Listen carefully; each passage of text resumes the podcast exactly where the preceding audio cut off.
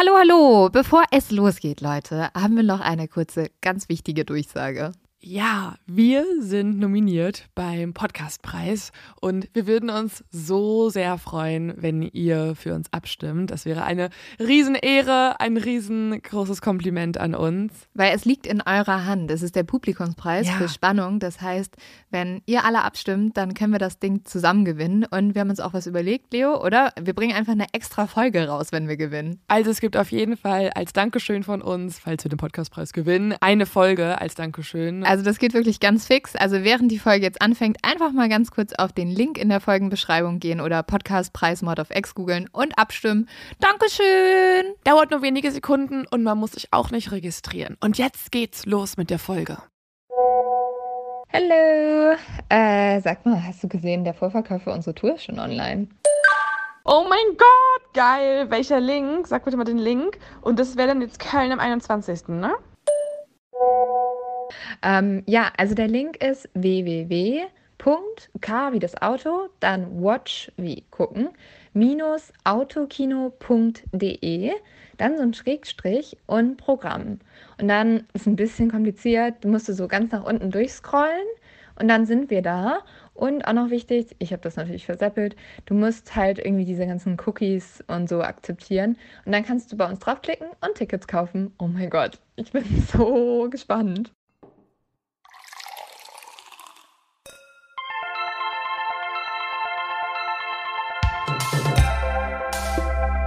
Mord auf Ex. Der internationale True Crime Podcast.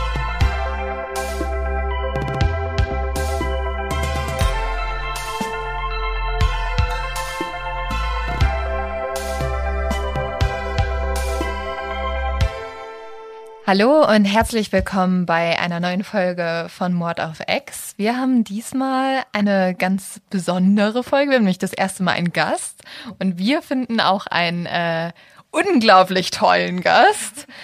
Genau, wir haben uns vorgenommen, dass wir uns jetzt Leute einladen, die wir entweder beeindruckend finden, lustig oder auf irgendeine andere Art und Weise interessant. Und diesmal beginnen wir, denke ich mal, mit lustig sogar und auch interessant. Und zwar ist es Tarkan Bakshi vom Podcast Gefühlte Fakten. Hi. Oh, das ist super unangenehm immer, wenn man das, wie wenn andere Leute Happy Birthday singen, so gelobt werden. Ich kann damit gar nicht um, wirklich gar nicht umgehen, aber sehr, sehr lieb. Danke. Ich freue mich auch sehr, da sein zu dürfen. Vor allem als erster Gast. Das wusste ich gar nicht. Ja. Große Ehre. Also Wollen wir jetzt mal so direkt Drop the Bomb mäßig erzählen, was passiert ist schon? Ja, von mir aus. ja, wir, haben Oder wollen wir es smart ignorieren? Wollen wir smart ignorieren? wir können einfach sagen, Leo und ich haben wie, wir haben uns wieder gefühlt wie in unserer ersten Podcast-Folge. Wir haben, glaube ich, zweimal verkackt mit der Aufnahme. Und äh, ja, deswegen machen wir es das jetzt das dritte Mal, aber es wird schon, wird schon funktionieren jetzt. Also technisch gesehen bin ich dann doch der dritte Gast, halt zum dritten Mal ich. Ja, technisch. Also wir wollen einfach dich immer wieder einladen, weißt du, das ist Das war das so Ding. cool. Und dann haben wir einfach ein bisschen gelogen und gesagt, das hat nicht gepasst, damit wir dich nochmal genau so drin haben können. Man muss nämlich dazu sagen, ähm, Takan, das haben wir letztes Mal vergessen zu erzählen. Leo wird mich gleich umbringen. Also ähm, Leo hat sehr oft in diesem Podcast erwähnt, dass sie Fan von, von vom UFO-Podcast ist. Podcast UFO, siehst du? Ja, ich ja nicht. Ich wollte nämlich gerade sagen, was dein Aber gut, dass du, Podcast so oft, UFO ist. dass du mir so oft zuhörst. Ja. Was dein Podcast UFO ist, ist mein gefühlte Fakten. Ich bin nämlich das mein kleiner Fangirl-Moment, weil Ja. ich immer gedacht habe, ich finde die so cool, ich will da einmal mit den Leuten reden. Das ist aber ein bisschen Und wie im, funktioniert. ein bisschen Ja. wie im Supermarkt, so, wenn da so oben auf Augenhöhe sind so die äh, Qualitätsprodukte, das ist so gemischtes Hack. Für Leute, die sich das nicht leisten können, ein bisschen weiter unten ist dann Podcast-UFO und für Leute, die dann wirklich arm dran sind, die sich so richtig bücken müssen, so ganz unten, da So sind dann wir, gefühlte Fakten. So Ja, das bin ich, weißt du? Ich dachte, ich fange gleich ganz unten an, dann kriegt man das auch hin. Also, so die 69 Cent Produkte dann. Wir müssen dich kurz auch vorstellen. Oh ja, also du stimmt. bist aus dem Podcast, aber du bist auch Autor vom Neo-Magazin Royal und schreibst gerade an dem Buch. Genau. Und ich finde beides sehr cool und frage mich auch so ein bisschen, also schreibst du die Gags für Jan Böhmermanns Opening oder was machst, also was machst du beim Neo-Magazin Royal? Also eigentlich macht ja Jan alles selber und alles alleine. Also Jan Auf Böhmermann, dem Fall. stellt man eine Kamera hin und er improvisiert alles. Total, ja. Äh, es gibt so ganz, ganz wenig Sendungen, äh, wo er sagt, so heute lehne ich mich mal ein bisschen zurück und dann kommen wir Autoren ins Spiel. Äh, und dann wir bist du so planen. da. Ja, Du genau. wirst von so einem Heiligenschein angestrahlt. Tada! Und dann, also nicht nur ich zum Glück, äh, wir sind, glaube ich, fünf oder sechs Autoren ähm, und äh, wir planen dann einfach ganz normal die Sendung und denken uns die Inhalte aus. Und ähm, wie man halt so ein Magazin als Journalist zusammenstellt, stellen wir halt so eine unseriöse Comedy-Sendung zusammen. Also überlegen und äh, schreiben einfach, ja. Und hast du da einen so eine Sache, die du öfter machst? Also eher so eine Kategorie oder so? Oder ist es so, ist man da so All-Arounder und macht alles mal ein bisschen? Äh, oder bist ist- du genau für die Einspieler zuständig oder so? man ist zum Glück relativ all-arounder. Hast du sehr schön gesagt. Und übernimmt einfach Segmente. Also es äh, variiert sehr. Ähm, eine Zeit lang habe ich häufig Spiele gemacht, wenn mir halt Spielideen eingefallen sind. Ähm, weil derjenige, der die Idee hat, ist dann meistens auch der, der es dann halt ähm, umsetzen muss. So nach dem Motto, du hast uns die Scheiße eingebrockt. Jetzt äh, sorg mal dafür, dass wir dieses komische Spiel auch umsetzen können. Und dann äh, muss man einfach. ja, es macht auch fand, also wirklich Spaß. Äh, das erste Spiel, das ich fürs Neo Magazin gemacht habe, hieß ähm, Wer kostet die Welt? Und das war ähm, da musste, da wurde vor Jan und dem Gast ähm, ein Tisch aufgebaut mit ganz vielen Gegenständen und zwei davon äh, konnte man essen. Aber es sah halt alles aus wie Alltagsgegenstände und da mussten die probieren und sich quasi da durchbeißen und haben dann teilweise in Schuhe reingebissen oder in Unterhosen, weil die nicht wussten, Also- was davon kann man jetzt essen. Und ja, Man kann die Kollegen also so richtig schön geißeln eigentlich, Ja, ne, wenn man und sich die also- ausdenkt. da kann man sehr viel unterdrückte Aggression gegenüber den Chefs und allem einfach mal loslassen. Und äh, ja, das ist sehr gut. Es gab einmal ein richtig gutes ähm, Crime-Spiel bei euch. Da musste Sabine Rückert erraten mit Jan, ob ein Foto, also ein Foto wurde gezeigt und man musste erraten, Journalist oder Mörder. Mhm. Genau, Das Mörder oder sehr genossen. Das ist, und es war teilweise, also es gab ein, zwei, da war es beides. Und wir hatten am Anfang voll Angst. Also ich Ja. glaube, es war Julia Becker, die damals dann das Segment, also die hat dann die Idee und hat das Segment quasi den Hut aufgehabt. Aber man macht alles so ein bisschen inhaltlich immer zusammen. Und wir hatten damals voll Angst, dass wir da nichts finden. So, weil wie viele, also Mörder sehen dann aus wie Moderatoren und wie viele Moderatoren sehen dann aus wie Mörder. Und dann gibt man das ein und die Schnittmenge ist sehr groß. Also wir haben sehr viele Moderatoren gefunden, die wirklich, wo man denkt, der hat bestimmt schon mal jemanden umgebracht. Und teilweise hat es dann auch sogar gestimmt. Ich hatte da einen Journalisten, ich glaube aus ähm, der Ukraine oder sowas, der hat selber gemordet, um danach darüber berichten zu können. Ja, das ist ein Fall, den ich gern irgendwann noch behandeln würde übrigens. Also lass uns da nicht so viel drüber sprechen. Das ist aber tatsächlich, äh, das ist, sorry, ich, wir sehen die Münder, wir sind ja nur so über äh, FaceTime zugeschaltet und euer Bild endet. Und mein Fleck auf dem T-Shirt. Ja,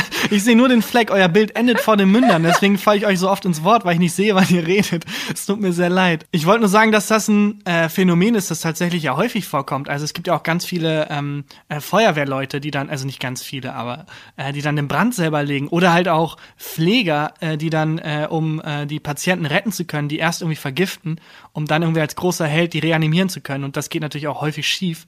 Das ist wirklich ganz gruselig, ein ganz gruseliger Komplex. Und genauso machen wir es auch. Also wir müssen ja auch irgendwoher die Fälle bekommen. Deswegen haben wir uns gedacht, zum Teil, Morden wir einfach. damit wir mal irgendwann was zu tun haben. Ich finde so bei Medienmenschen und Mördern ist sowieso so eine gewisse Sch- Schnittmenge vorhanden an gleichen also Persönlichkeitseigenschaften. psychische Probleme sind, glaube ich, sehr verbreitet. Narzissmus auch. Aber Leute, ich muss jetzt ein bisschen Okay. meine, meine Podcast-Struktur einhalten und äh, zum zu dumm zum Verbrechen kommen. Und ähm, Takan, wir hatten da schon mal drüber gequatscht und dann meintest du ja, dass du nicht so der, der typische Verbrecher warst oder bist. Ja, also ich krieg immer Schweißausbrüche, wenn ich irgendwie Polizisten sehe oder auch am Flughafen irgendwie und dann irgendwie komplett unbegründet denke, oh mein Gott, was was wenn ich eine Waffe dabei habe? Was was wenn wenn ich irgendwas falsch mache? Also ich bin riesenweich, also ein böser Blick reicht, um mich komplett äh, zu disziplinieren. Was ist, wenn ich eine Waffe dabei habe, ist auch eine geile Frage. also vielleicht weiß ich es ja nicht, vielleicht habe ich aus Versehen eine Waffe dabei. Aber da bin ich wirklich ein Riesenweichei. Und ich glaube, das Kriminellste, was ich je gemacht habe, war höchstens mal einen Podcast vorzutäuschen, um mit Leuten zu reden. Also so ähnlich wie jetzt ihr gerade das Konzept Oh, die beschrieben habt. Story musst du aber ganz kurz noch erzählen. Ähm, das war, also das ist so halblegal. Ich habe, das war kein richtiger Betrug. Ich habe mir nur die ganze Zeit gedacht, wie kann ich Leute treffen, die ich cool finde, äh, vor allem aus dem Medienbereich. Das war kurz nachdem Peter Lustig gestorben ist, den ich immer mal unbedingt treffen wollte. Und dann ging das nicht mehr, weil er tot ist. Also auch total egoistisch. Peter Lustig ist tot und mein Gedanke ist nicht, oh, der arme Mensch ist tot, sondern, ah, verdammt, jetzt kann ich den nicht mehr treffen. Wie gesagt, Narzissmus. Ja, absolut, zu 100 Prozent. äh, aber das war genau die Eigenschaft im Medienbusiness, die mich dann dazu gebracht hat zu sagen, Mensch, die ganzen Leute im Medienbereich die würden kommen, wenn ich denen irgendeinen Preis verleihe oder wenn ich sage, ich würde gerne ein Interview mit denen führen. Weil, wenn Medienmenschen eins gerne machen, dann über sich selber reden. Und dann dachte ich, vielleicht kann ich die Leute damit locken. Und ich habe einen Podcast erfunden äh, mit dem super originellen Namen der Interview-Podcast äh, und gesagt, hey, Geil. ich würde euch gerne interviewen. Und dann habe ich die halt eingeladen und ganz viele Einladungen rausgeschickt und nicht gerechnet damit, dass irgendwas passiert. Aber ich wollte halt einfach mal was versuchen. Und dann haben tatsächlich extrem viele Leute zugesagt. Und äh, ich glaube, Ralf Kaspers, Thilo Mischke, Sebastian Puffpaff, Uh. äh, Pierre M. Krause. Und hast du im Nachhinein schon mal irgendwie dann auch von denen eine böse Nachricht bekommen, von wegen, ja, äh, danke übrigens für diese zwei Stunden verschwendete Zeit? Gott sei Dank nicht, aber ich glaube, das Kartenhaus der Lüge ist sehr, sehr schnell in sich zusammengefallen. Nämlich als mir klar wurde, als sie zugesagt haben, scheiße, ich habe keine Mikros, nichts. Und dann sind die zu mir halt gekommen. Ich habe mir Mikros dann schnell gekauft und ähm, dann haben wir das bei mir in der WG aufgenommen, im WG-Wohnzimmer quasi. Oh und die sind da hingekommen und haben wahrscheinlich, weil ich habe das so professionell geschrieben, die Mail und so, haben irgendwie so ein Studio erwartet und so und dann steht da halt Ralf Kaspers äh, in deiner Ranz-WG und ich glaube, der hat sehr schnell gemerkt, ja, okay, das hier, das kann kein offizieller Podcast sein. Und man merkt auch während der Aufnahme, dass ich nie dran gedacht habe, das zu veröffentlichen, weil ich mittendrin halt aufstehe, irgendwie Tee mache für uns, Fenster schließe und wir reden einfach komplett normal. Aber dafür würde ich dir ein zu klug zum Verbrechen geben, ehrlich Total. gesagt. Das ist auch super kreativ. Und ich muss auch sagen, ich habe ja schon mal so was ähnliches gemacht. Ich habe ähm, Shark Shapira geschrieben, ob ich den interviewen kann, weil ich einfach mit dem über die Comedy-Szene quatschen wollte. Und er hat direkt auch zugesagt, weil, wie gesagt, wenn man Ja. Leute anfragt, möchtest du deine Meinung der Öffentlichkeit äußern, dann sagen die meisten zu. Und dann bin ich zu ihm hin, wir haben uns zwei Stunden unterhalten, Pizza gegessen, über alles gequatscht und bin dann da raus und er dachte, es erscheint in der Süddeutschen.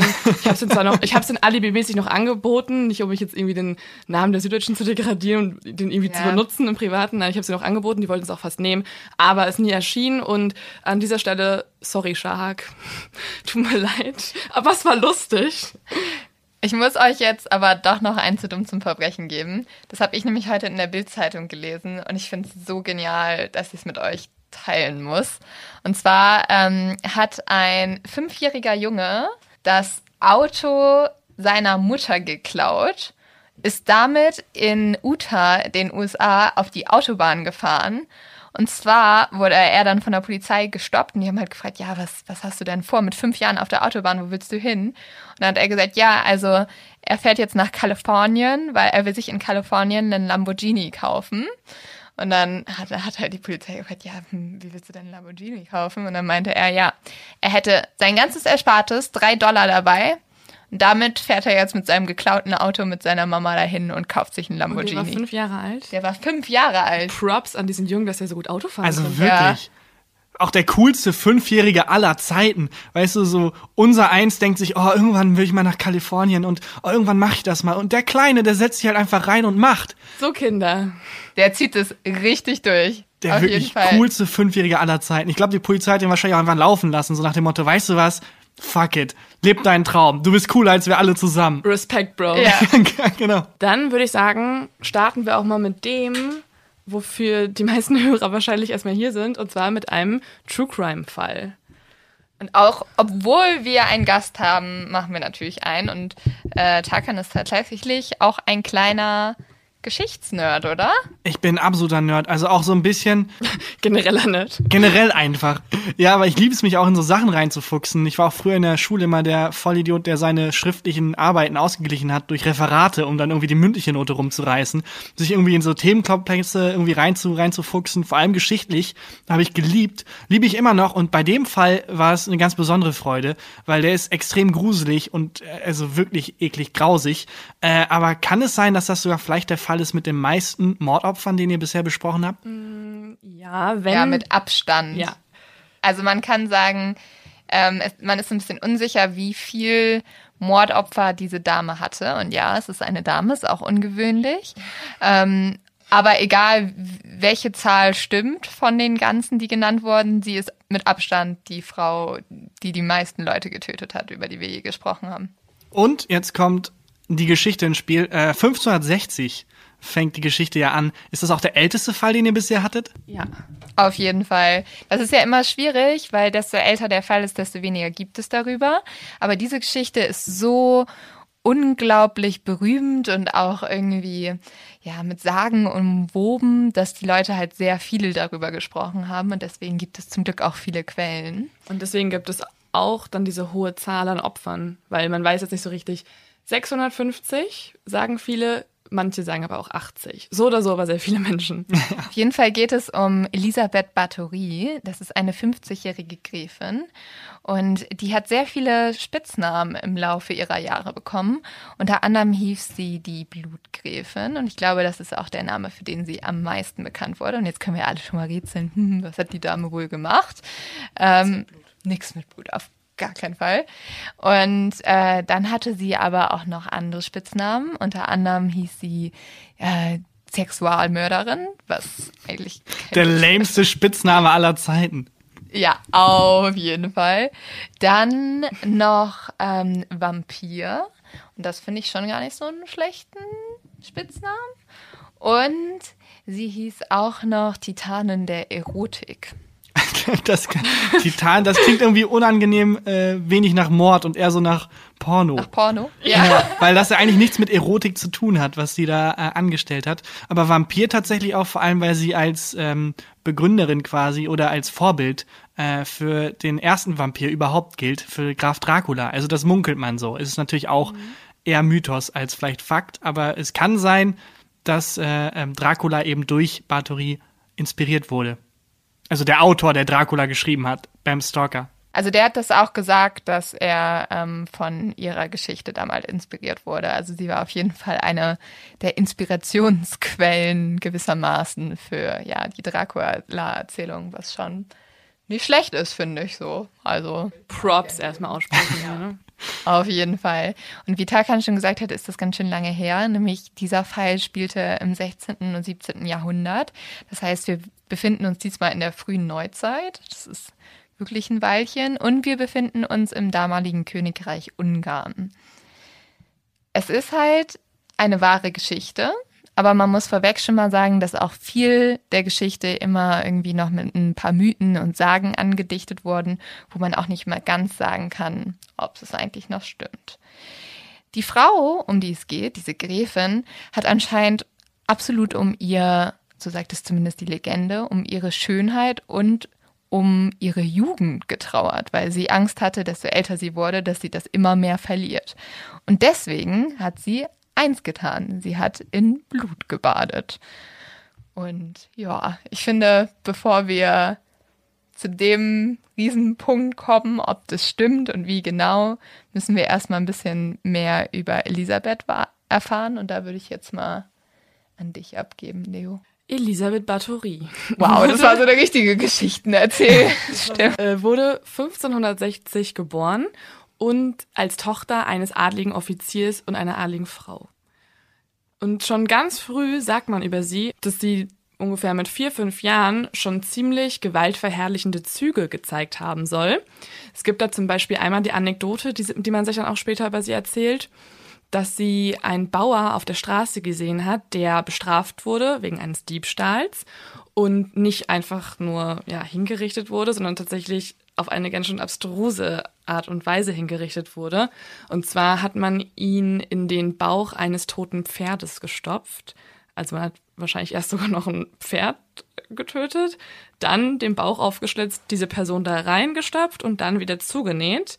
Und angeblich soll Elisabeth dazugeguckt haben und ununterbrochen gekichert haben. Ah, was für eine abgefuckte Zeit, dass das eine offizielle Strafmaßnahme ist. Ich finde, das ist eine sehr komische Strafmaßnahme. Pferd einnähen. Also da sieht man mal, in was für einer Umgebung äh, die äh, äh, Frau Bathory da groß geworden ist. Also wirklich das Zeitalter komplett noch, also mit einem Fuß im Mittelalter.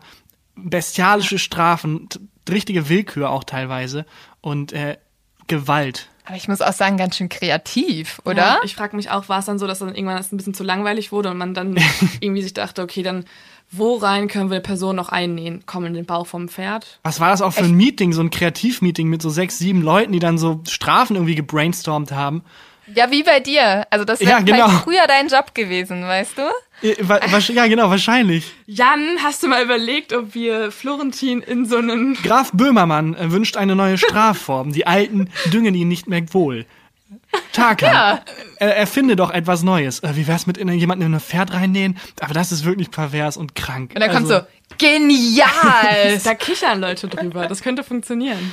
Ich frage mich halt, ob die Leute dann da drum standen und gewartet haben? Ich denke, das war ein Spektakel fast. Also es gab ja auch öffentliche Hinrichtungen und einfach, es gab ja kein Netflix früher, also das hat man halt damals gemacht. So komm, du bist jetzt zwölf, ich nehme dich mit zur ersten Steinigung.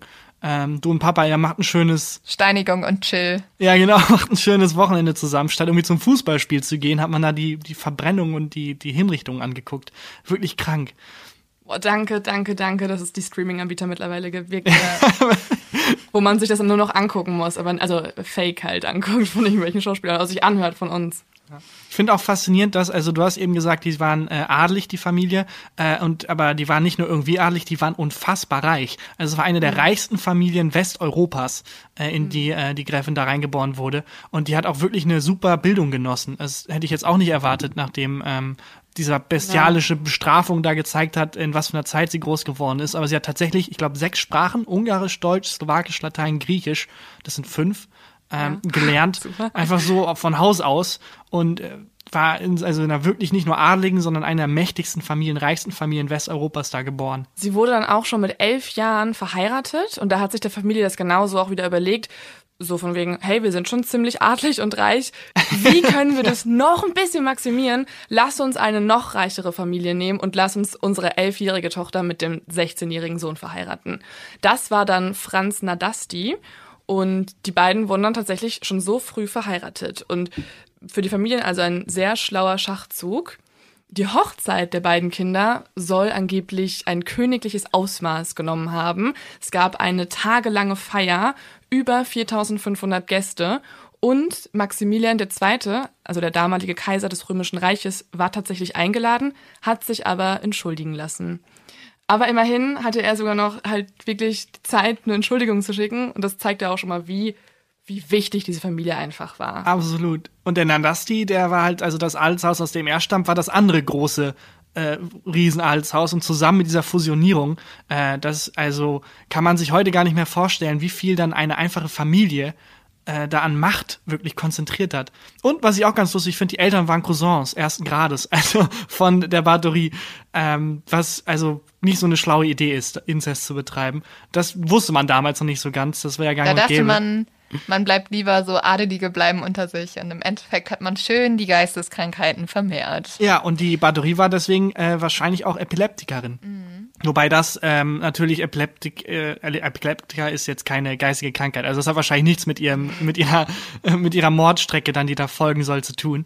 Äh, aber trotzdem. Ja, aber man kann sich natürlich fragen, ob halt dadurch vielleicht auch durch Inzest zu einer geistigen Krankheit kam, die man nicht feststellen konnte und die dann auch ein bisschen die Morde begründet hat. Genau, das ist eine Theorie von Historikern, dass es tatsächlich so eine Art Wahnsinn ausgelöst hat. Ja, also Leute, ich weiß, viele Menschen, die jetzt in einigen Teilen Deutschlands hören, sind überrascht, aber hört auf mit dem Inzest. Das ist wirklich keine gute Idee. Also, einfach mal ins Nachbardorf gehen, Leute. Nachbardorf. Einfach mal die Busfahrt in Kauf nehmen, irgendwie ins Nachbardorf. Keine gute Idee. Das andere Schützenfest wäre. Das andere Schützenfest. Aber wie Tarkan gerade schon gesagt hat, also trotz der mh, hm, vielleicht entstehenden Geisteskrankheit hatte sie eigentlich einen ganz schön schlauen Geist. Sie hat nämlich ein sehr hohes Ausmaß an Bildung genossen und wie gesagt, hatte auch viele Sprachen gesprochen, ja schon aufgelistet. Und tatsächlich war sie auch sehr gut in Naturwissenschaften, beziehungsweise sehr interessiert daran, was man vielleicht auch so ein bisschen dann später an ihren, naja, Experimenten mit der Jugend vielleicht nochmal sehen kann, wo sie dann ein bisschen experimentierfreudiger wurde. Im Jahr 1574 wird sie dann aus Versehen schwanger. Nicht von ihrem Ehemann, sondern von einem für die Familie wirklich den Schock auslösenden Zustand. Es war ein Bauer. Das Kind wird weggenommen und der Bauerjunge wird kastriert und dann an wilde Hunde verfüttert. Was ich ganz, ganz Game of Thrones-like finde. Mhm. Irgendwie, es gibt, glaube ich, sogar auch die Szene bei Game of Thrones, wo irgendwer an die Hunde verfüttert werden soll. Ramsey Bolton wird mich. da an seine eigenen Hunde verfüttert. Der, aber der hat es auch, also niemand hat das verdient, aber der schon.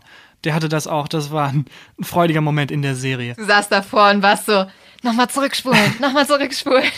ja. Und ich, ich verstehe nicht so richtig, also muss ja einfach nur so ein Symbol gewesen sein, dass sie dann den auch noch erst kastrieren und danach verfüttern lassen, weil Ich meine, die Hunde hätten ja eh alles weggefressen. So. Ich denke auch hier wieder Langeweile einfach. Einfach stumpfe Ja, ne? Langeweile und komplett, also wirklich menschliche Abgründe. Aber wir merken halt wirklich, es ist eine Zeit, wo Gewalt nichts Ungewöhnliches war und auch Folter und ähm, ja, wirklich brutale Verbrechen eigentlich Alltag waren.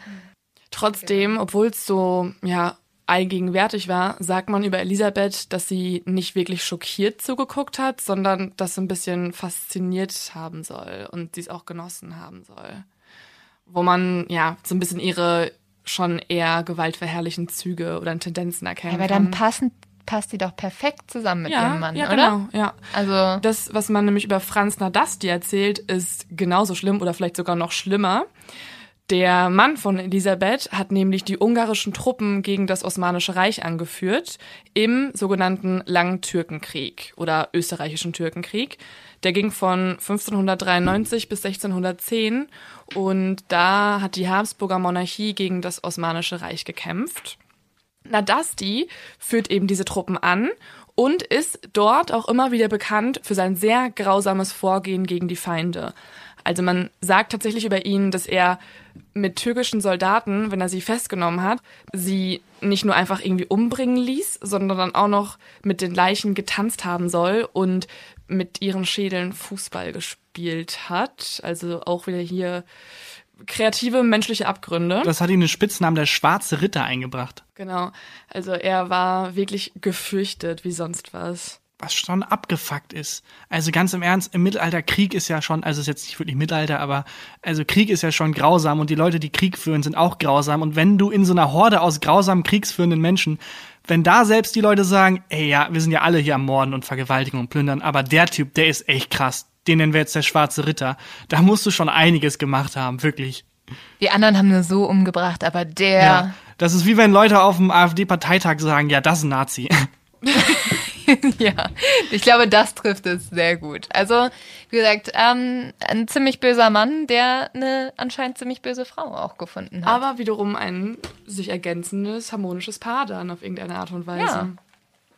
Und tatsächlich soll sogar auch der Mann in den nächsten Jahren, also in den ersten drei Jahren der Hochzeit, Elisabeth immer wieder gezeigt haben, wie man richtig foltert. Er hat dann so ein bisschen die Methoden aus dem Krieg mit nach Hause genommen und ihr beigebracht, wie man Opfer bei Bewusstsein lässt, aber trotzdem die Folter noch weiter ausführen kann, damit man es irgendwie mehr genießt. Und die beiden haben quasi darüber so ein bisschen gebondet, fast schon. Andere Paare gehen essen, da wird erstmal schön gefoltert zusammen. Ja.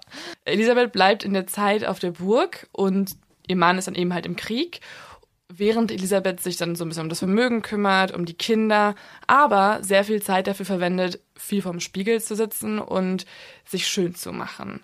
Sie soll immer wieder ihre Dienstmädchen auch hier herumkommandiert haben und ja, einfach eine ganz schreckliche, herrische Frau gewesen sein und alle schlecht behandelt haben. Ja, man muss halt sagen, die hatten schreckliche Angst vor ihr, weil sobald die irgendwas falsch gemacht haben, das kann nur sein, dass man irgendwie mit dem Kamm einmal ausgerutscht ist und dann irgendwie ein bisschen zu sehr an den Haaren geziebt hat, ist halt Elisabeth vollkommen ausgerastet und hat vor allem die Dienstmädchen angefangen zu schlagen. Und nicht nur ein bisschen, sie hat die so doll geschlagen, dass die sogar angefangen haben zu bluten. Und einmal passierte es, und ich finde, das klingt jetzt wie aus einem Märchen, dass ein Tropfen Blut ins Gesicht der Gräfin fiel. Und als sie diesen Tropfen wegwischte, merkte sie, dass ihre Haut viel weißer und jünger als je zuvor war. Das könnte doch auch wirklich so, eine, so ein Märchenbeginn sein, oder? Und dann Aber so, halt bam, Horrorfilm. Ja. weil du gerade Märchen gesagt hast. Also da merkt man, finde ich, äh, wie sehr sich da Fakten und Mythos hier, wie die da verschwimmen. Äh, weil dass sie zum Beispiel diese Dienstmädchen gefoltert und getötet hat, ist natürlich, also das ist relativ sicher, das ist wahr, sonst würden wir hier das nicht als Podcast-Folge wiedergeben. Aber inwiefern sie die einfach so getötet und gefoltert hat aus Spaß oder inwiefern das halt wirklich zusammengreift mit dieser äh, Lust und äh, äh, diesem, äh, di- diesem äh, Schönheitsideal, oh, wenn ich mich mit Blut einschmiere, dann ähm, wird meine Haut weicher. Da, das verschwimmt. Da weiß man ja nicht genau, okay, war das jetzt der Grund oder war sie einfach nur sadistisch und hat die äh, Dienstmädchen gefoltert, die 10 bis 14 Jahre alt waren übrigens ungefähr. Also wenn man Dienstmädchen sagt, dann krank. denkt man immer so mit unseren Standards so an halt erwachsene junge Frauen. Aber es waren wirklich teilweise Kinder. Die die da ja. hart bestraft und gefoltert hat. Mit wirklich Methoden. Ich weiß nicht, ob ihr da in eurer Recherche ein paar Sachen rausgefunden habt, äh, aber ich habe mir ein, mhm. zwei ähm, Foltermethoden, die ihr angehangen werden, angeguckt und das ist wirklich einfach ekelhaft. Teilweise ähm, etwas, was ihr Mann ihr gezeigt haben soll tatsächlich. Ähm, so, eine, so ein kleines Späßchen für zwischendurch, dass man ähm, Papier mit Öl ein, einschmiert und dann das zwischen die Zehen der Mädchen legt und anzündet.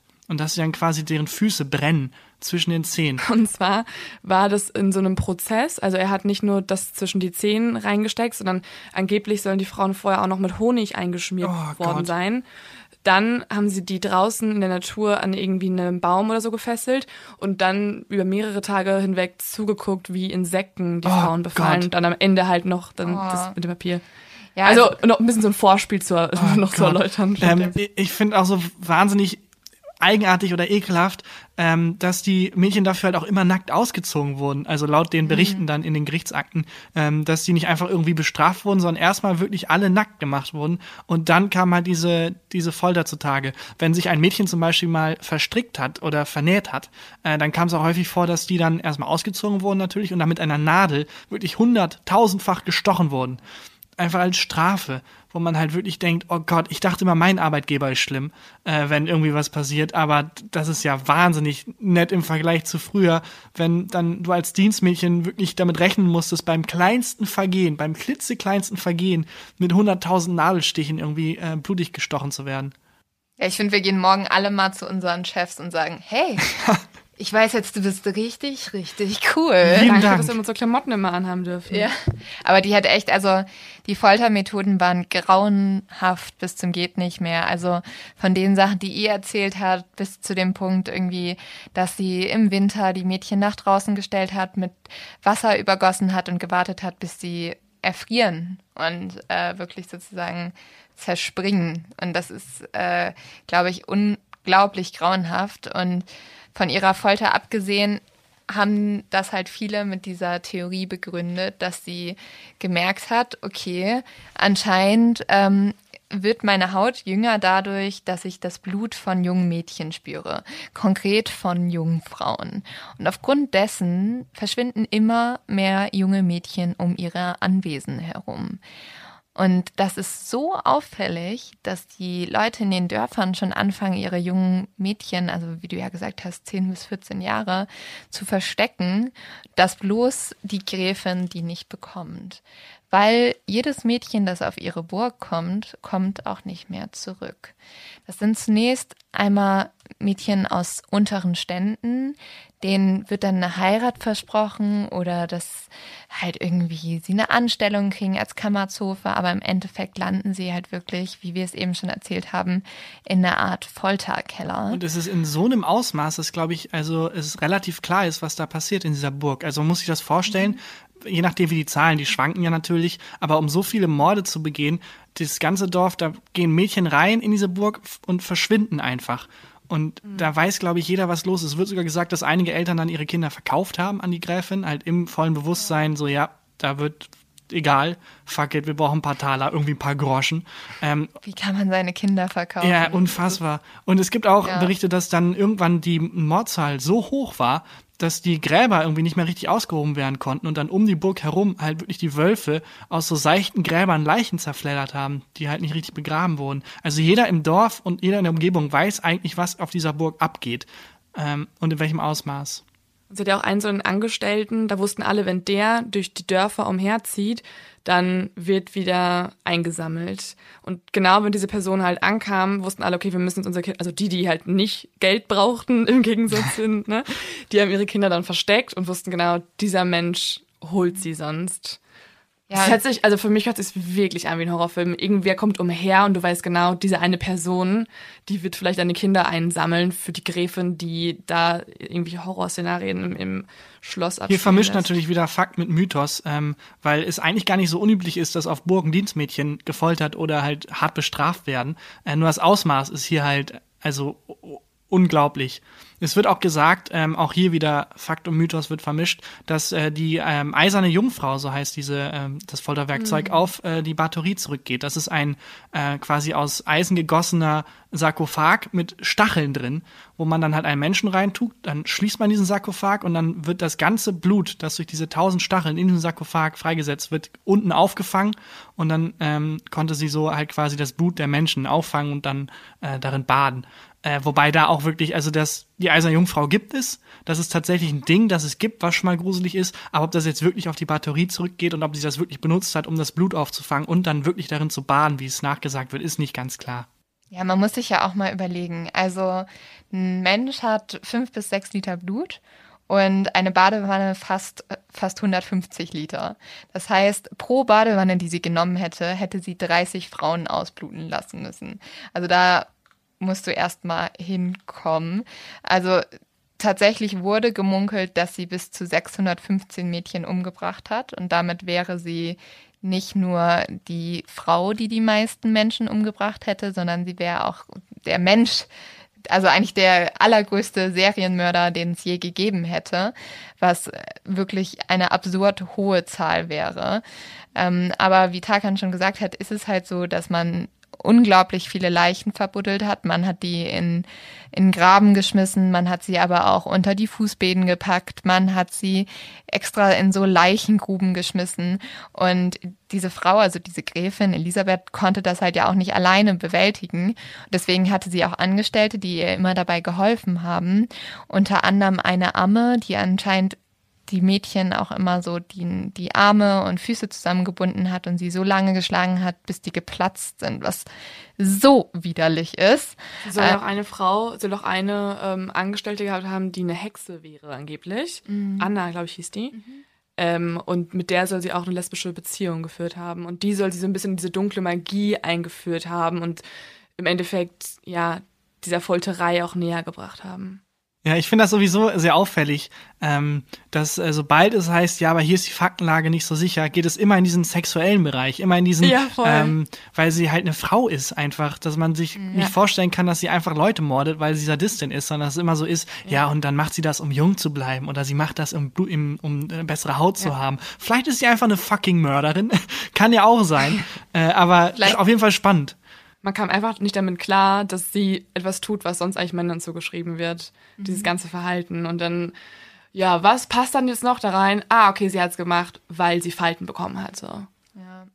Äh, Elisabeth hat dann einen entscheidenden Fehler gemacht. Sie hat sich nicht mehr nur aus Mädchen aus dem unteren Stand bedient.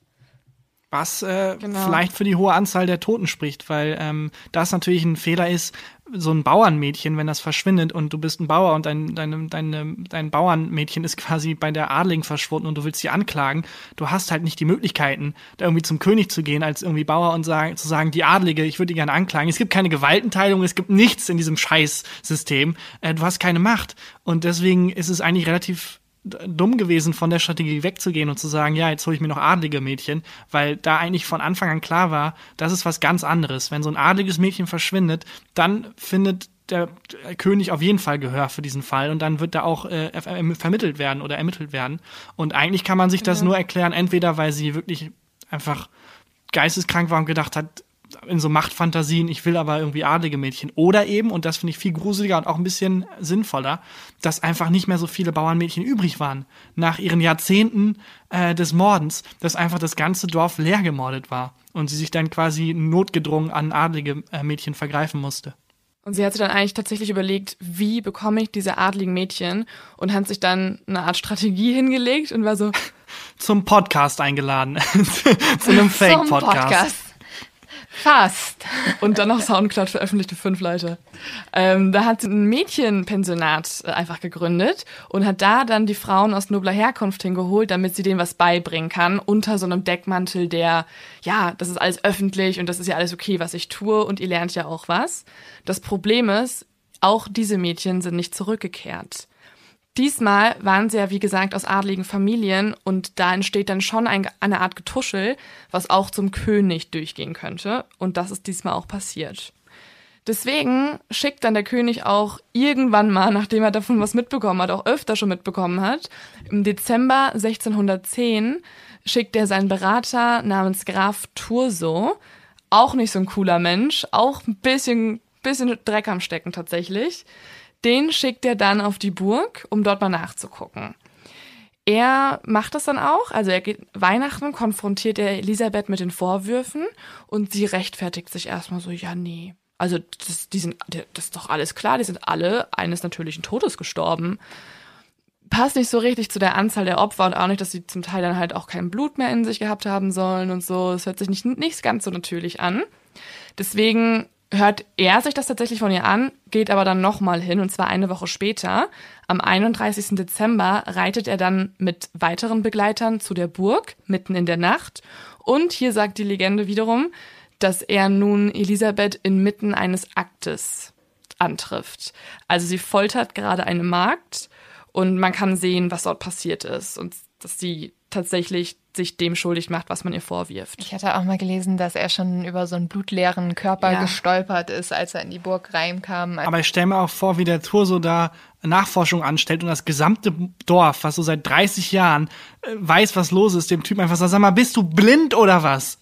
Wobei... Diese alle so, also... Ja, Leute, ich habe rausgefunden, die Gräfin, ja, wir wissen's. Wir wissen's, Turso. Nehmen Sie bitte einfach Wir fest. Wir haben keine Töchter mehr. Wobei man sagen muss, dass der Turso, also du hast eben schon gesagt, der hat auch Dreck am Stecken. Äh, das war auch kein, kein angenehmer Zeitgenosse. Äh, und der war tatsächlich mit dem Ehemann äh, von äh, der Bathory befreundet, sagt man.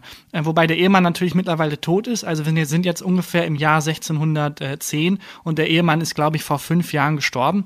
Ich bin mir nicht ganz mhm. sicher. Korrigiert mich, wenn es eine falsche Zahl ist. Ich glaube, 1604 ist 1604, der Ehemann ja. gestorben. Ähm, aber es heißt dann natürlich, dass der Toso da relativ zurückhaltend war, äh, weil er natürlich äh, seinem alten Kollegen ähm, da nicht die Frau haftieren will und die öffentlich irgendwie demütigen will. Das ist eh immer so ein Problem jetzt, weil das, was sie tut und ähm, wofür man sie auch anklagt, das würde ja auch eigentlich die Todesstrafe jetzt hier verlangen. Das Problem ist halt tatsächlich, gab halt einfach noch eine Zweiklassengesellschaft. Ja. Also, also nicht nur ihr Mann, die, sondern auch sie ist ja, mhm. also es ist ja auch sie, die sehr viel Macht hat. Nachdem äh, in ihrer Familie auch reinweise irgendwie die anderen männlichen ähm, äh, Mitglieder gestorben sind, hat sie immer mehr Macht gebündelt und war quasi also de facto das Oberhaupt ihrer Familie. Das heißt, ähm, nicht nur war ihr Mann befreundet mit dem Typen, der sie da ver, äh, verurteilen soll, sondern sie selber war auch in so einer riesen Machtposition, dass äh, quasi da eine öffentliche Todesstrafe aussprechen, glaube ich, gar nicht erst auf dem Tisch stand. Also es heißt, es wurde mal vom König gefordert, aber dass dann sofort von dem Tor so gesagt wurde, nee, nee, nee, das machen wir nicht, das machen wir nicht. Und sie wird dann einfach nur, also nur, aber sie wird in ihren Turm gesperrt bis an ihr Lebensende. Also unter Hausarrest gesetzt? Unter Hausarrest gesetzt, ja. Also schon einsam und alleine oh. und ohne den Luxus, den sie vorhatte. Aber wenn man das vergleicht mit den Strafen, die ihre Gehilfinnen bekommen haben, ist es wirklich gar nichts. Also zum Beispiel ihre Dienstmagd Anna, die ja auch der Hexerei angeklagt wurde und wo man gesagt hat, dass die auch besonders brutal gefoltert hat, die wird genauso wie Helena, das ist eine weitere Gehilfin, die werden dazu verurteilt, dass ihnen erst die Hände, also sozusagen die Finger rausgerissen werden und sie dann lebendig auf dem Scheiterhaufen verbrannt werden, was wirklich eine sehr brutale Strafe ist, würde ich mal sagen. Dafür, dass die Dame einfach ein bisschen da in ihrem Turm chillt. Und ähm, dann gab es ja noch diesen, diesen Mann, oder beziehungsweise das war ein Junge, der war zwölf Jahre alt, der immer die Frauen eingesammelt hat. Und der kriegt eine sanftere Straße, Strafe. Der wird nämlich erst geköpft, bevor er auf dem Scheiterhaufen verbrannt wird. Außerdem ist noch eine Wäscherin angeklagt, die ähm, wird aber komplett freigesprochen, beziehungsweise sie kommt nur ins Gefängnis, was bestimmt zu der Zeit auch kein Spaß war, weil sie soll den Mädchen sogar immer geholfen haben. Sie soll den Wasser gebracht haben und dafür wurde sie sogar einmal selbst von der Gräfin verprügelt und zwar so schlimm, dass sie anscheinend den ganzen Monat nicht arbeiten konnte, beziehungsweise noch nicht mehr das Bett verlassen konnte.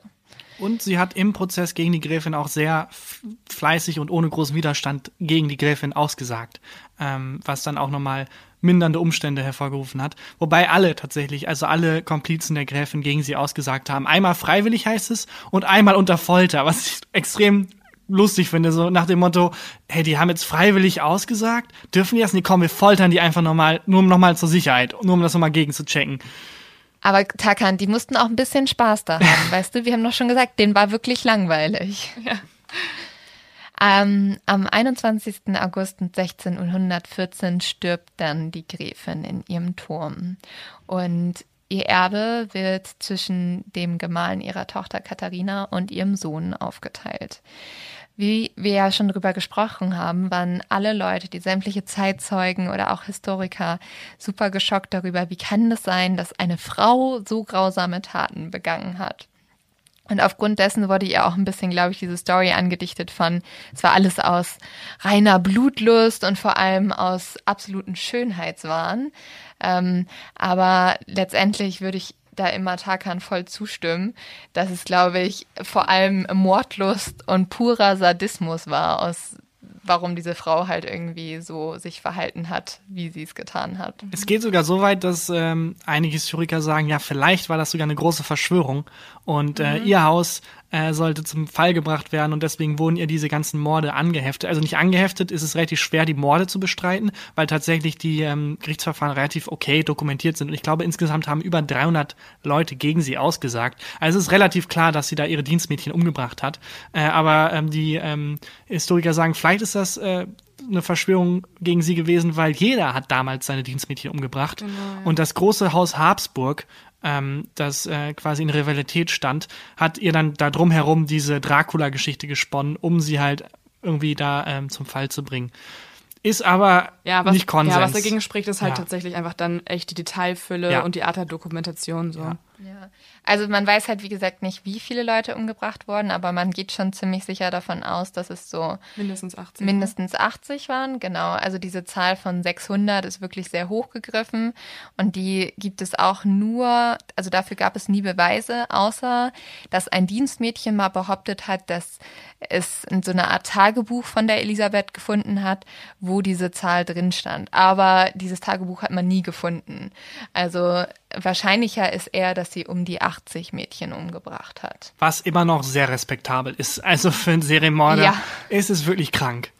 Und auch die Folter ist relativ gut dokumentiert. Also sie hat nicht nur einfach so aus Versehen 80 Mädchen umgebracht, sondern wahrscheinlich auch tatsächlich dann die Folter, die wir eben vorgetragen haben, äh, so vollzogen. Sehr brutal. Extrem Und ähm, ich, ich habe auch teilweise gelesen, dass das bei ihr so war, dass gerade auch durch ihre Krankheit, also durch ihre e Epilepsie. Oh Gott, das kann Epilepsie. Wow, Lynn. Deutsch, schwere Sprache. Epilis Epilepsie. Wow. Durch ihre Krankheit. Ich sag einfach durch ihre Krankheit. Durch ihre Krankheit. Wow. Dass es auch tatsächlich so war, dass sie durch ihre Krankheit halt oft Stress ausgesetzt war und deswegen ihren Stress vor allem damit bekämpfen konnte, dass sie anderen Menschen wehgetan hat. Also dass das so eine Art ähm, ja Stressbewältigung, Stressbekämpfung, Stressball. Ja, das wäre besser gewesen. Ja, oder so Bouldern gehen oder einfach mal ein bisschen Sport machen oder so. What the fuck? Ja, also es gibt viele Möglichkeiten, glaube ich, aber vielleicht Morden ein bisschen too much. Und deswegen war es dann halt auch so eine immer eine Art von spontaner Mord. Also, dass sie nur gemordet hat, wenn es ihr gerade selbst so schlecht ging und sie das als eine Art Ausgleich brauchte. Also im Prinzip. Wow. Ja, und dann gab es auch noch die Theorie, dass sie halt wirklich lesbisch war. Aber da das zu der Zeit also nicht eine Sexualität äh, war, die anerkannt war oder sehr, die man überhaupt ausleben konnte, dass sie diese ein bisschen unterdrückt hat und dadurch vor allem ein Problem mit Frauen hatte. Man hat nämlich auch gesagt, dass sie teilweise gezielt die Genitalien der Frauen zerstümmelt hat, also teilweise auch reingebissen hat und so. Und dass das vielleicht ihren eigenen Kampf mit ihrer Sexualität darstellt. Wobei ich Aber da gesagt, wirklich nicht verstehe, Warum es für ja. sie weniger Tabubruch ist, mit einer Frau zu schlafen, als eine Frau zu foltern und umzubringen. Also warum, ja. also warum entscheidet sich da für den Tabubruch? Ich verstehe es auch überhaupt nicht. Nee, ich auch nicht. Wäre auch komisch, Aber wenn wir sagen würden am Ende der Folge, ah, ich kann es eigentlich ganz gut verstehen. Die 80 Leute so, eigentlich kann ich es ganz gut nachvollziehen. Die letzte Theorie kommt so vorgetragen und so, jetzt macht ah, alles jetzt Sinn. ergibt Sinn. Stressbewältigung. Ach, Leute. Hm. War doch klar. Aber ich finde, eine wichtige Frage gibt es doch jetzt immer noch. Und zwar hilft Blut, um jünger zu bleiben. Was glaubt ihr? Also ich, ähm, wüsste ehrlich gesagt nicht warum, aber ich kann mir sehr gut vorstellen, dass das so ein Hippie oder so ein, so ein, so ein hippes Ding wird, so in drei, vier Jahren aus Berlin-Kreuzberg, so ein Start-up, das irgendwie Ochsensperma mit, äh, mit Menstruationsblut mischt und dann so Gesichtscreme rausbringt und dann wird das das neue hippe Ding. Also das kann ich schon. Aber gab's nicht so, gab's nicht irgendwie schon mal sogar aus Menstruationsblut? Boah, das weiß ich nicht. Irgendwie was? Nee, aus Also, ihr seid auf dem richtigen Pfad, Leute. Ich musste das natürlich erstmal recherchieren, weil langsam werden wir doch auch älter. Und äh, wenn ich da höre, dass es dagegen ein Mittel gibt, dann muss ich das natürlich austesten, bevor ich hier 10.000 Jungfrauen umbringe. Und zwar äh, ist es tatsächlich so, dass Forscher dazu auch schon sehr viel geforscht haben. Unter anderem der Altersforscher Cliff McKay, der hat nämlich schon 1956 herausgefunden, dass wenn er den Blutkreislauf junger Ratten an den Blutkreislauf alter Ratten anschließt, dass die innerhalb von 18 Monaten viel jüngere Knochen haben, das Fell wird jünger, also die sehen jünger aus und sie leben einige Monate länger als normale Ratten. Aber dafür Also müsste man ja dann sich Blut reinspritzen, dann reicht ja das Baden nicht. Nee, das stimmt. Aber ähm, genau, das hat nämlich dann auch noch die Stammzellenforscherin Amy Walkners 2008 rausgefunden, dass wenn man sich tatsächlich nämlich das Blut von jungen Menschen infizieren lässt, dass man dann auch jünger wird. Aber ja, da muss man schon krasse Sachen machen. Aber gewissermaßen gebadet in Blut haben einige Promis schon. Und ich weiß nicht, ob ihr das vor ein paar Jahren mitbekommen habt, aber ähm, zum Beispiel Bar Raffaeli oder auch unsere liebe Kim Kardashian, die haben sich eigenes Blut ins Gesicht geschmiert. Sag ich doch, Das- so weit weg ist das gar nicht von Ne? so einem hippen Beauty-Trend. Irgendwie aus, Ja. dann nicht aus Berlin-Kreuzberg, sondern anscheinend dann irgendwie aus Los Angeles. Das machen jetzt alle in L.A. so. Das ist voll cool. Aber das muss man sich mal vorstellen. Also das Ganze hieß Vampirlifting. Und die haben sich halt Blut aus den Venen rausnehmen lassen, Gesicht geschmiert und das einwirken lassen. Und das sollte irgendwie dazu führen, dass das irgendwie, dass dann die Blutplättchen erneuert werden. Die wurden dann, also, haben auch ganz viele Nadelstiche ins Gesicht bekommen. Also vielleicht eine Elisabeth Bathory äh, Beauty Maske. Und damit sollte dann das frische Blut von denen ins Gesicht kommen. Haben die auf Instagram dokumentiert, ob das auch geholfen hat? Ja, also Kim Kardashian hat davon damals ein Foto gepostet, hat unglaublich viel Hate bekommen. Komisch. Komisch. Gar nicht erwartet. Aber anscheinend äh, gibt es auch heute noch Leute, die glauben, dass das ein ja, Alterungsvermeider ist. Ich bin, jetzt bin ich irgendwie ein bisschen neugierig. Also so, wenn es mein eigenes Blut ist, ist es ja auch nicht verwerflich. Aber willst du dir dein eigenes Blut ins Gesicht schmieren? Wenn es tatsächlich Falten weg Taka, man muss dazu sagen, Leo hat extrem Angst vor Falten. Ich habe, un ungelogen, ich habe durch den Podcast neue Falten bekommen. Ich hatte nicht so viele Falten unter den Augen. Und ähm, seitdem wir aufnehmen und auch oft, also nicht nur jetzt mit dir die Technik nicht funktioniert hat, sondern auch häufig schon davor nicht, habe ich, glaube ich, so drei Falten oder so dazu bekommen. Wirklich. Ich habe graue Haare bekommen, seitdem ich äh, Was? etwas Ich intensiver glaube, wir sollten das arbeite. alle aufhören. Wir ne? altern schneller. Vielleicht auch, Wobei ich glaube, ähm, vielleicht also graue Haare, ich glaube, man kriegt entweder sehr früh graue Haare oder die fallen aus. Und ich bin relativ zufrieden Ja. damit, wenn die grau werden, das ist vollkommen okay. ja, ich finde auch so ein paar Das graue Haare bei Männern gar nicht schlimm. Sieht so weise aus. Ja, mit 25 kann man, glaube ich, schon mal graue Haare bekommen. Ich wollte sagen, warte noch ein paar Jahre, dann wird's cool, ja. Wenn du einen Podcast dafür hast, dann würde ich die akzeptieren. Und auch meine Falten, das geht schon. Und ich habe Ja. jetzt Tricks. Ja, natürlich. Das ist auch, Also ich glaube, die ganze Energie, die man drauf verwendet, um irgendwelche crazy Methoden zu finden gegen das Altern, könnte man vielleicht besser drauf verwenden, um dieses komische, oh mein Gott, Altern ist was Negatives in unserer Gesellschaft einfach mal endlich zu überkommen und endlich mal zu sagen, Leute, ob man, ob du jetzt Falten hast, Leo, oder nicht, ist doch egal. ist doch wurscht. Oh, das ist so eine süße Motivational Speech. Ja, aber- Leo. Ja, aber wirklich, Beauty is also da, so, body. Nein, aber ist doch Ja, ja, echt voll. so. Ja. Und vor allem, also erstmal machen wir auch Jammern auf hohem Niveau, weil wir sind wirklich Ja. alle Mitte 20. Das ist echt so, Leute, die älter als 25 sind, hassen uns gerade Ja. so komplett. Und zweitens ist halt echt irgendwie, ich finde auch, dass viele Leute, ich mag das voll, wenn Leute ein bisschen altern, ehrlich gesagt. Ich finde so viele Frauen so schön im Alter und auch Männer und ich glaube, was, was Attraktivität einmal jetzt vom Mord-Podcast auf den, auf den Sexy-Podcast zu kommen. ich glaube, Attraktivität hat viel damit zu tun, ob man sich selber wohlfühlt und ob man selbstbewusst ist. Und wenn man halt in Würde altert, dann strahlt man ja genau das aus. So jemand, der halt äh, ähm, Angst vor dem Alter hat, der strahlt halt auch aus, oh mein Gott, ich habe Angst davor, alt zu sein. Und dann wirkt es halt auch hässlich, dass er alt ist, weil du denkst, oh, der fühlt sich da gar nicht wohl mit. Aber wenn du jetzt so selbstverständlich deine Verhalten mit Stolz präsentierst und da gehobenen Hauptes durch die Gegend läufst mit äh, den letzten drei Haaren, die du hast, kannst du, glaube ich, trotzdem sehr viel attraktiver wirken als jemand, der wesentlich mehr Haare hat, aber äh, viel gestresster deswegen ist und viel, viel unsicherer. Und jetzt wünschten wir alle, dass Elisabeth Bathory diese Speech schon ja. gehört hätte. Wirklich? Es hätte vielen Menschen vielleicht ja, das Leben gerettet. So, sie wäre so, Word, das hat nie funktioniert. Packt so die eiserne Jungfrau wieder in den Keller. So, Tarkan hat mich bekehrt. Taka, wir haben noch eine ähm, Mini-Kategorie am Ende, die heißt eigentlich immer Leo-Tipp, weil ich dann irgendwie einen Tipp gebe, was ich mochte und meine Leute nicht mehr nur um mein Umfeld nerve, sondern es jedem erzählen kann. Ähm, wo ich, es kann ein Buch sein, es kann ein Film sein, irgendwas, was so ein bisschen Crime-bezogen ist, kann aber auch ein Cocktail sein, weil wir sind ja auch mal noch ein Mord auf Ex-Podcast. Saufen ja alle, ja. Eigentlich, wir, ja, eigentlich tun wir das. Ähm, und das würden wir heute an dich mal abgeben. Also wenn du jetzt äh, sagst, du hast in letzter Zeit irgendwie was richtig ge oder auch vor fünf Jahren irgendwann mal was richtig Geiles gesehen, das sollte die True Crime Community sich mal anschauen. Hau raus. Tarkans Tipp. Ja, ich denke, das, das wird jetzt kein Geheimtipp sein und ich, vielleicht habt ihr den sogar schon mal besprochen und äh, selber gemacht, den Tipp. Äh, aber es gibt eine sehr, sehr gute äh, fiktionalisierte Doku auf Netflix über ähm, das äh, O.J. Simpson, über den O.J. Simpson-Fall.